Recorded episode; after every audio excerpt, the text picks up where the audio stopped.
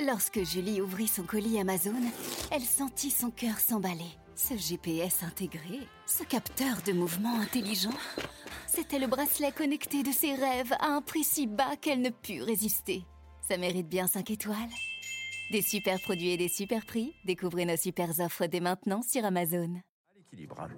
Radio Classique, l'édito économique avec les échos. Il est 7h11. Bonjour François Vidal. Bonjour Dimitri. J'évoquais la saga GameStop, la fièvre boursière a touché aussi un petit peu la France l'an dernier. Hein. L'explosion des transactions boursières en 2020 a ainsi permis au Trésor d'engranger 1 milliard 800 millions d'euros de taxes sur les transactions financières. Euh, jackpot euh, fiscal dont il ne faut pas forcément se réjouir, François. Hein.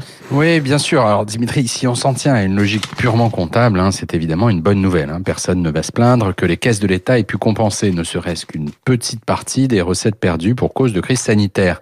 Et puis, ce prélèvement de 0,3% sur les achats de titres des plus grandes entreprises françaises est censé être supporté par le secteur financier. C'est en tout cas l'objectif qui lui avait été assigné lors de sa mise en place pendant le quinquennat Hollande. Dans ces conditions, la hausse du produit de cet impôt boursier pourrait même être considérée comme morale. Le problème, c'est que la réalité est très différente.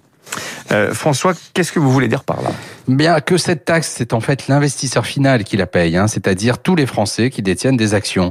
Et cela pour deux raisons. D'abord parce qu'elle ne s'applique pas au trading à haute fréquence, qui constitue l'essentiel des transactions réalisées par les professionnels de la finance, ce que dénonçait la Cour des comptes dès 2017. Ensuite, parce que les prestataires financiers ont décidé de la répercuter sur leurs clients. En clair, cette taxe sur les transactions financières est un peu comme une TVA à faible taux sur les actions, ce qui est quand un comble pour un prélèvement qui devait donc augmenter la contribution du secteur financier aux finances publiques. Mais c'est aussi un obstacle de plus au financement de nos entreprises par les épargnants. Dans un pays où l'investissement boursier n'a jamais rencontré un très grand succès, c'est tout sauf une bonne idée. François Vidal des Échos, merci à vous. Votre journal qui fait la une ce matin sur le bouleversement de la hiérarchie automobile.